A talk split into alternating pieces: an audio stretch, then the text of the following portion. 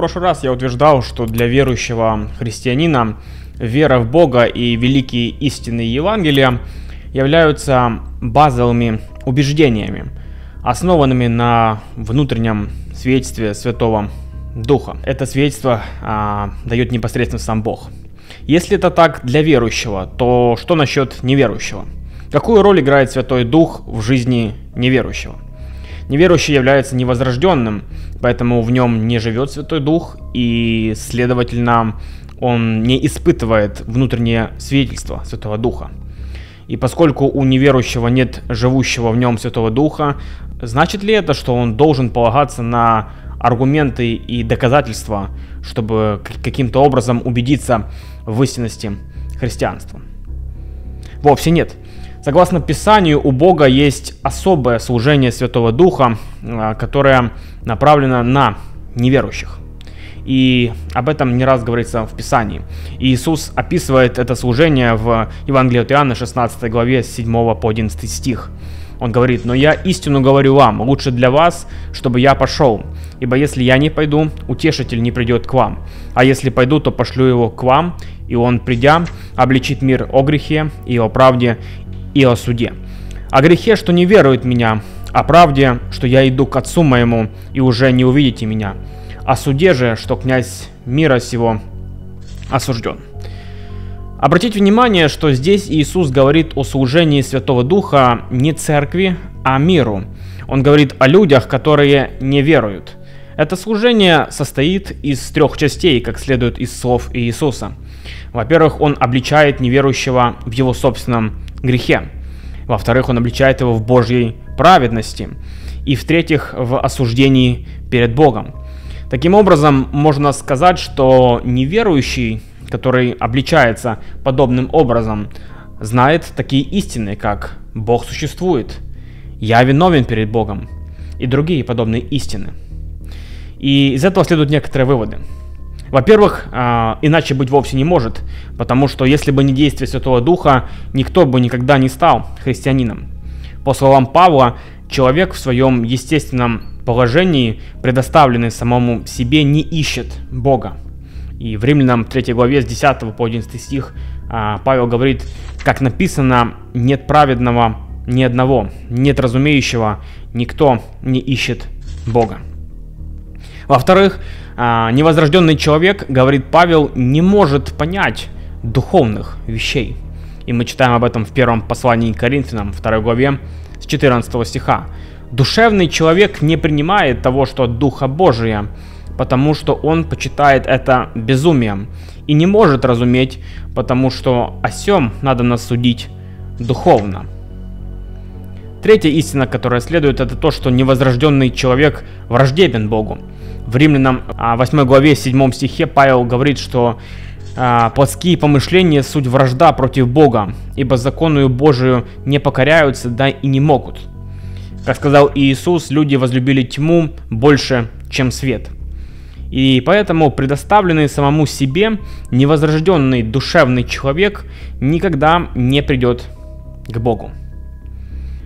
Тот факт, что мы действительно находим людей, которые ищут Бога и которые готовы принять Христа, когда мы делимся с ними Евангелием, а, говорит нам о том, что Святой Дух уже действовал в их жизни, убеждая их и привлекая их к себе. Как сказал Иисус в Евангелии от Иоанна 6 главе 44 стихе, «Никто не может прийти ко мне, если не привлечет его Отец, пославший меня, и я воскрешу его последний день». Следовательно, когда человек отказывается прийти ко Христу, это никогда не происходит просто из-за недостатка или нехватки доказательств или из-за интеллектуальных трудностей с верой. По сути, он отказывается прийти, потому что он добровольно игнорирует и отвергает работу Святого Духа Божьего в своем сердце. И таким образом, а, работа Святого Духа может занять некоторое время а, в сердце человека. Для того, чтобы неверующий наконец пришел ко Христу, могут понадобиться годы. Тем не менее, в конечном счете, никто не отказывается от христианства из-за какой-либо нехватки или отсутствия аргументов или доказательств. Человек отказывается из-за того, что возлюбил больше тьму, чем свет, и через нежелание иметь что-либо общее с Богом. Но любой, кто с открытым сердцем откликается на призыв Святого Духа, может с уверенностью знать, что христианство истина. Потому что Дух Божий, который находится в нем, в конечном итоге убедит его в том, что это истина. Послушайте слова Иисуса в Евангелии от Иоанна, главе 7, с 16 по 17 стих. Иисус, отвечая им, сказал, «Мое учение не мое, но пославшего меня. Кто хочет творить волю его, тот узнает о всем учении, от Бога ли оно, или я сам от себя говорю». Иисус утверждает, что если кто-то на самом деле ищет Бога, то он узнает о Боге. Если кто-то на самом деле ищет Бога, то он узнает о Боге. Итак, в итоге, как неверующего, так и верующего, именно свидетельство Святого Духа убеждает в истинности христианства. Неверующий, искренне ищущий Бога, убедится в истинности христианской вести – Таким образом, а, вера в Бога и истины, и вера в истины Евангелия являются базовыми как для верующего, так и для неверующего. И они основаны на свидетельстве Святого Духа. Это же это сразу же снимает частое возражение, состоящее в том, что человек не смог прийти к Богу из-за плохих обстоятельств или из-за нехватки доказательств с христианской точки зрения это попросту неверно.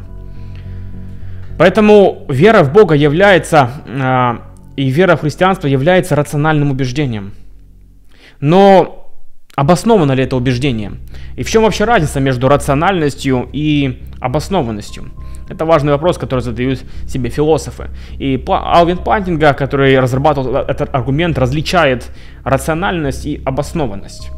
Он утверждает, что вера в Бога не просто рациональна для кого-то на основании свидетельства Святого Духа, но что она действительно еще и обоснована для таких людей. Так что они могут а, не просто быть рациональным, но они могут знать, что Бог существует. Они могут знать, что христианство истина. Вера, по сути, может быть рациональной, даже если на самом деле она ложна. Например, когда мы, э, то есть, когда мы говорим, что убеждение рационально, мы имеем в виду либо то, что человек не нарушает какой-либо познавательной обязанности, да, то есть у него нет никакого-то э, долга от разума принимать э, это убеждение, э, либо что в его познавательных способностях нет дефектов, то есть то, что он не умственно, э, не умственно слаб, он находится в, полно, э, в вполне здравом уме.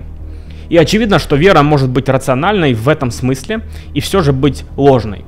Например, если бы вы впервые встретили кого-то, и он сказал бы вам, «Здравствуйте, меня зовут Марк». Вы бы рационально полагали, что его зовут Марк. Но возможно такое, что его вовсе не зовут Марк. Он мог бы по какой-то причине вам солгать. А, он мог бы скрыть а, правду о том, как его а, по-настоящему зовут. Но в принятии этого убеждения я был бы рациональным, даже если бы моя вера оказалась бы в итоге ложной. Однако одной рациональности недостаточно, чтобы считать убеждение по-настоящему базовым.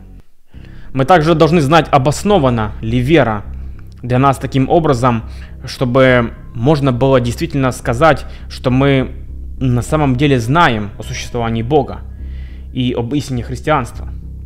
Можем ли мы так сказать? Есть ли у нас основания для этого? И по мнению Плантинги у нас есть а, обоснованность, а не просто рациональность по отношению к христианству. Он сравнивает внутреннее свидетельство Святого Духа с нашими познавательными способностями. В этом смысле это надежный механизм формирования убеждений. Подобно тому, как мы приходим к убеждению в реальности мира и прошлого, благодаря правильно работающим познавательным способностям, таким же образом мы приходим и к убеждению в реальности Бога, потому что у нас правильно работают наши познавательные способности. Поэтому у нас есть подлинное знание истины существования Бога и подлинное знание великих э, истин Евангелия.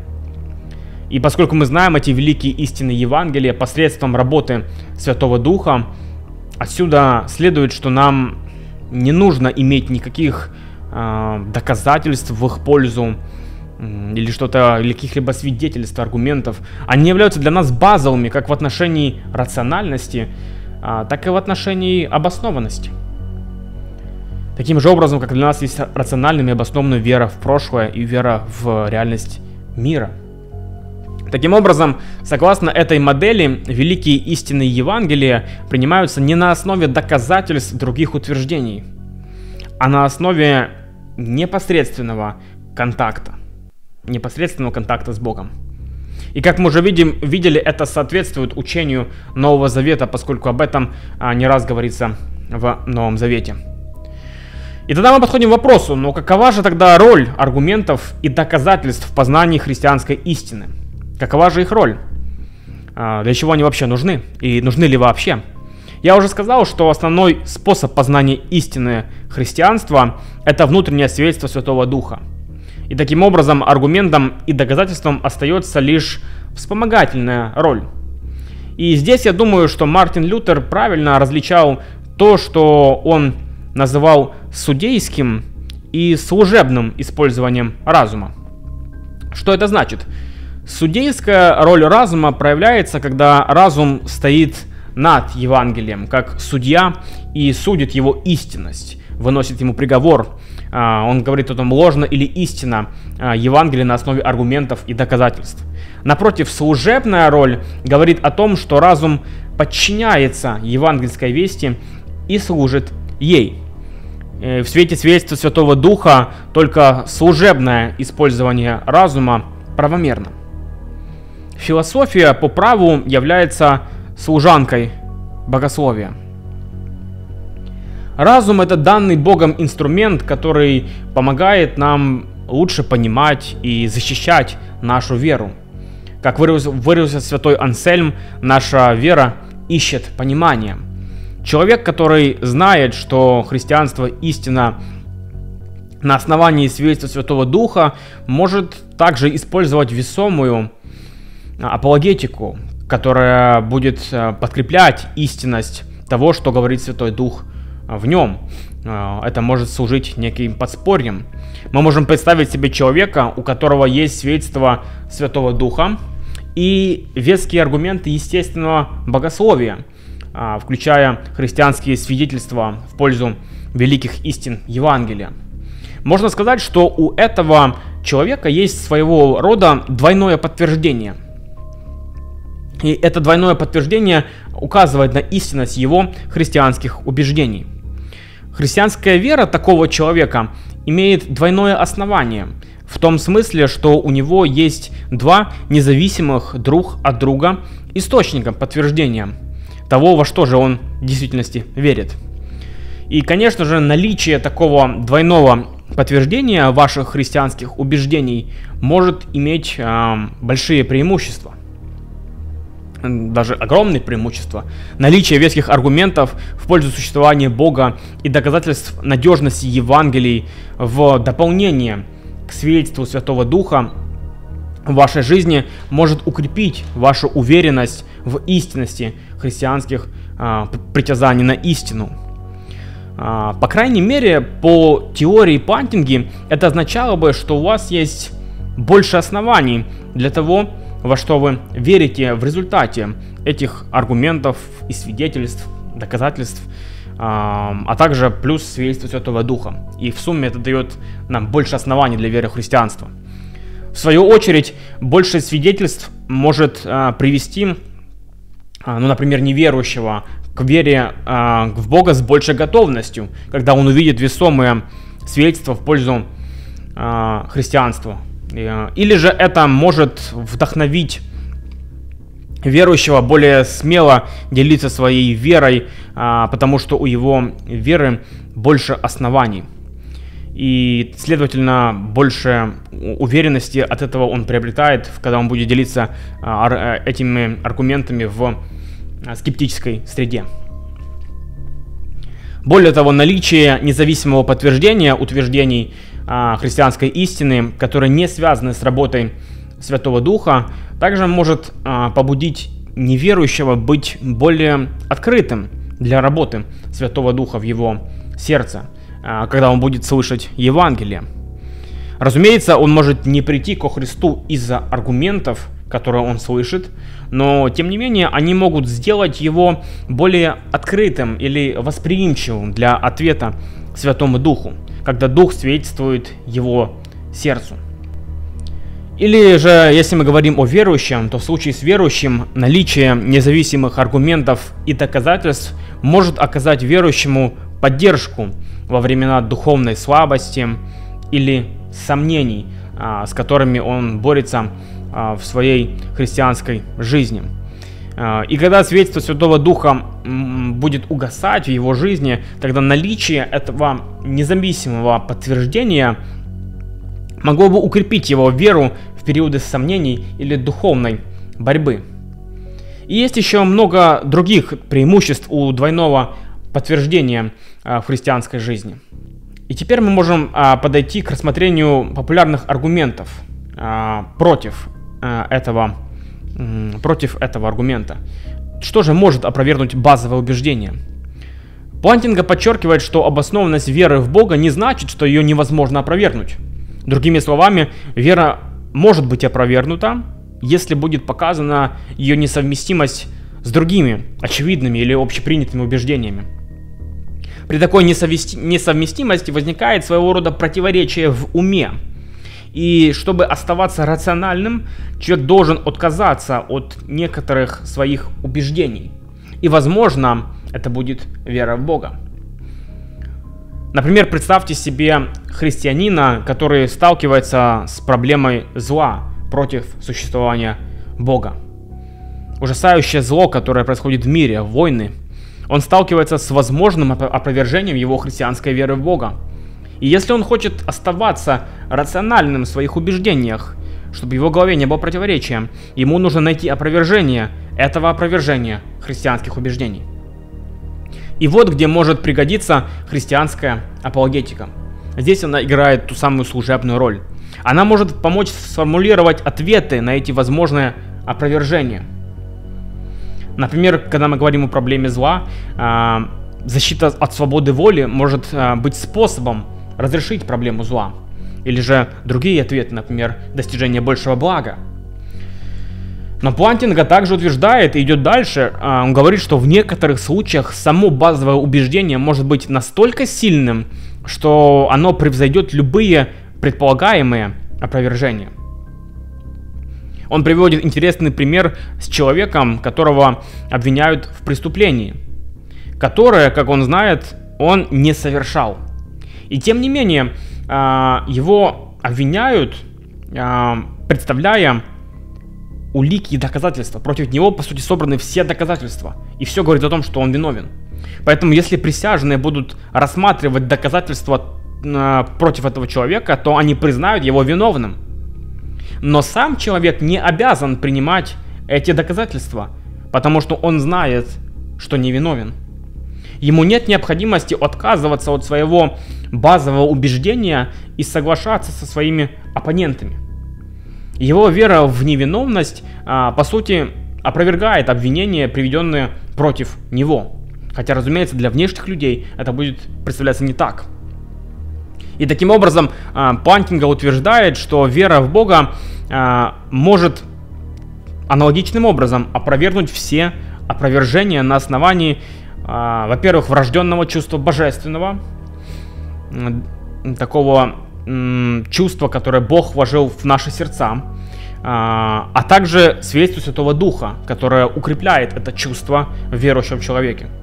И поэтому, если возникает конфликт между свидетельством Святого Духа о главных истинах христианской веры и убеждений, то есть здесь важно подчеркнуть, что о главных истинах, а, основанными а, и эти опровержения основаны на каких-либо аргументах и возражениях, да, то первое должно иметь приоритет перед последним, а не наоборот. То есть это в точности соответствует тому, что разум играет роль служителя, а не судьи. Он должен подчиниться Евангелию и служить ему, но не наоборот. Давайте рассмотрим несколько возражений, которые выдвигаются против э, этой модели Алвина Плантинги о том, что вера является базовым убеждением. Первое возражение такое. Если разум не является главным в определении истины, то как можно понять, кто прав? Библия, Коран, книга Мормона, существует так много разных притязаний на истину. Мусульмане также утверждают, что у них есть внутреннее свидетельство Божьего Духа, как и мормоны говорят о неком горении в груди, которое удостоверяет их в истинности мормонизма. Таким образом, разве христианские утверждения о субъективном опыте не равнозначен их опыту? И таким образом, если мы отводим такую роль опыту, то как же быть с другими людьми, у которых есть свой опыт? На это можно ответить так. А, тот факт, что другие люди заявляют о своем опыте, никак не опровергает достоверный опыт, который есть у христианина. Существование подлинного и уникального свидетельства Святого Духа никоим образом не исключает возможности существования людей, а, которые делают ложные заявления о таком опыте.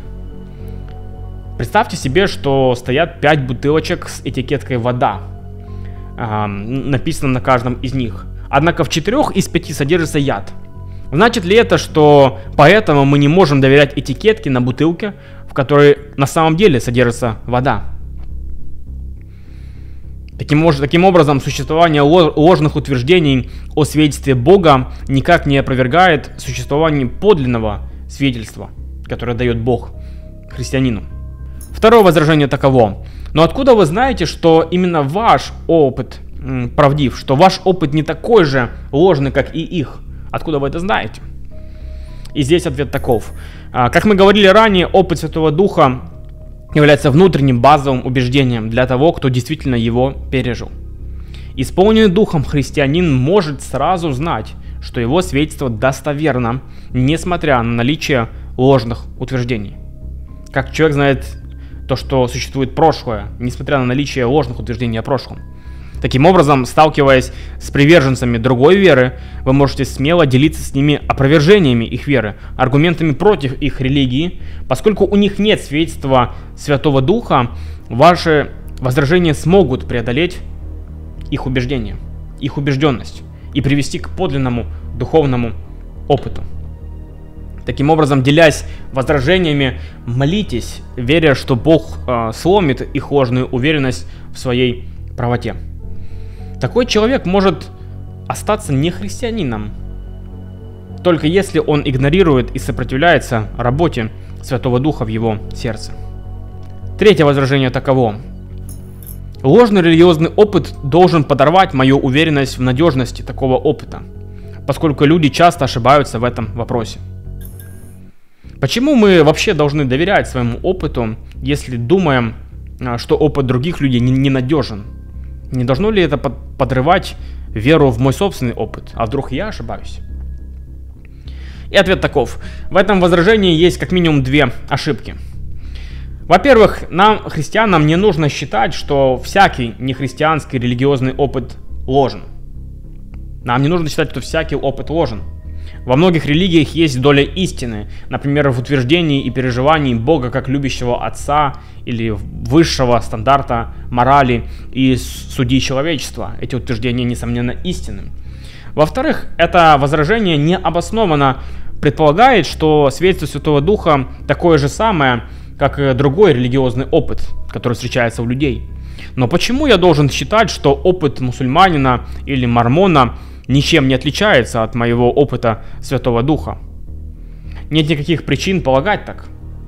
Один из способов проверить и доказать это – просто спросить обращенных из других религий христианства людей, изменился ли их опыт, изменился ли опыт мормона, когда он стал христианином, или же мусульманина, когда он стал христианином. И в большинстве случаев они скажут, что сильно изменился. Четвертое возражение таково. Но разве не было доказано, что нейробиологи могут искусственно стимулировать мозг, вызывая религиозные переживания? Явно ложные религиозные переживания, но все же очень похожие на Святого Духа. Разве не подрывает вашу веру в религиозный опыт? Ведь он может быть просто вымышленным. И здесь несколько можно предложить ответов. Во-первых, с точки зрения фактов это просто неправда. Нейробиологи могут вызвать с помощью стимуляции мозга переживания, больше похожие на буддистские или пантеистические, своего рода чувство единения со всем, чувство единения растворения в реальности.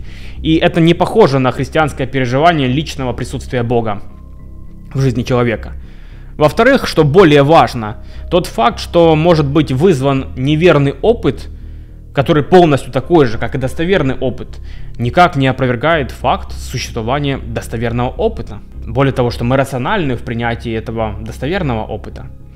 В противном случае, если задуматься, то вам бы пришлось сказать, что поскольку а, нейробиологи могут вызвать в вашем мозге или сознании переживание видения объекта или галлюцинации чего-то, то ваши пять чувств совершенно ненадежны, и вам никогда не следует а, доверять им. Очевидно, что это абсурдно. А, поскольку вы будете видеть объект, то вы делаете вывод, что он существует, даже если иногда нейробиологи могут подстроить иллюзию существования такого объекта.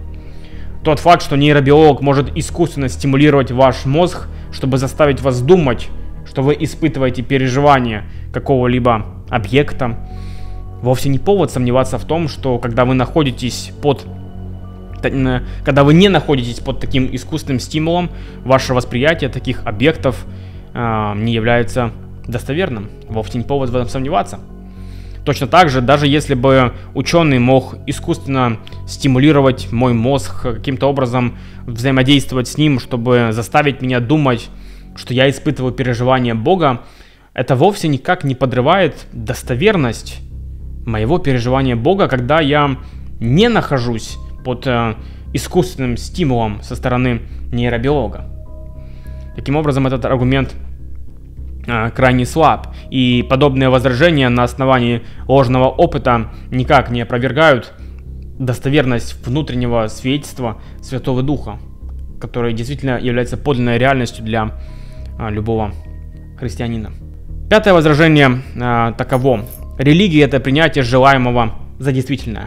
Это очень популярное возражение, которое было популяризировано Зигмундом Фрейдом и многими другими атеистами после него. Согласно этой модели, которую предложил Алвин Плантинга, именно атеизм оказывается принятием желаемого за действительно. Как бы это ни звучало забавно, поскольку если Бог сотворил нас таким образом, чтобы мы стремились к Нему, то те, кто отвергает это стремление, идут в ложном направлении. Поэтому, чтобы доказать, что религия является принятием желаемого за действительное, а именно христианская религия, то атеисту нужно было бы доказать, что Бога нет. И, и поэтому просто мало того делать такие утверждения, но нужно еще и обосновать эти убеждения. Следующий вопрос, который мы можем рассмотреть таков. Почему те христиане, которые считают разум высшим авторитетом, ошибаются? Ведь есть немало христиан, которые полагаются только на доказать свои аргументы. Я предлагаю несколько причин. Во-первых, потому что такая роль разума обрекала бы большинство христиан на иррациональность. Подумайте об этом. Подавляющее большинство человечества не имеет ни времени, ни образования, ни библиотечных ресурсов, чтобы развить полноценную христианскую апологетику как основу своей веры.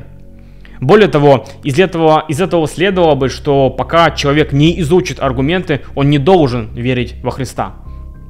Однако подавляющее большинство христиан во всем мире и на протяжении всей истории никогда не были в таком положении, когда они могли бы рационально обосновать свои э, христианские убеждения с помощью аргументов и доказательств, э, каких-либо апологетических методов и так далее.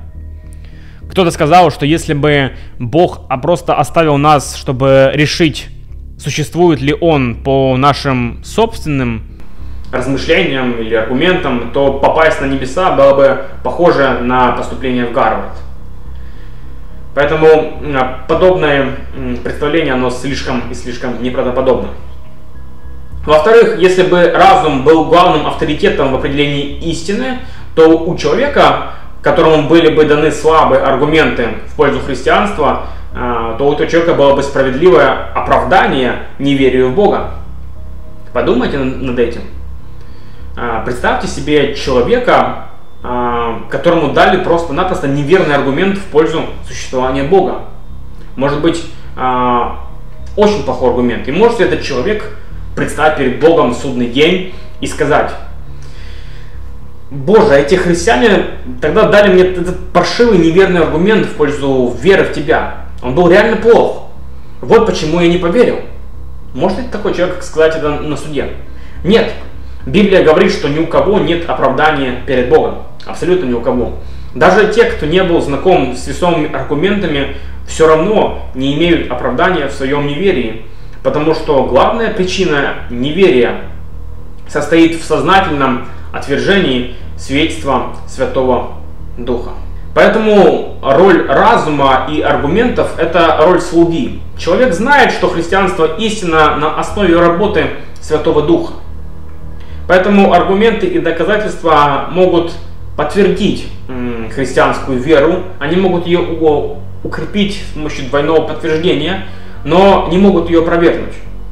Также стоит учитывать, что свидетельство Святого Духа может варьироваться по своей интенсивности в зависимости от обстоятельств и потребностей человека.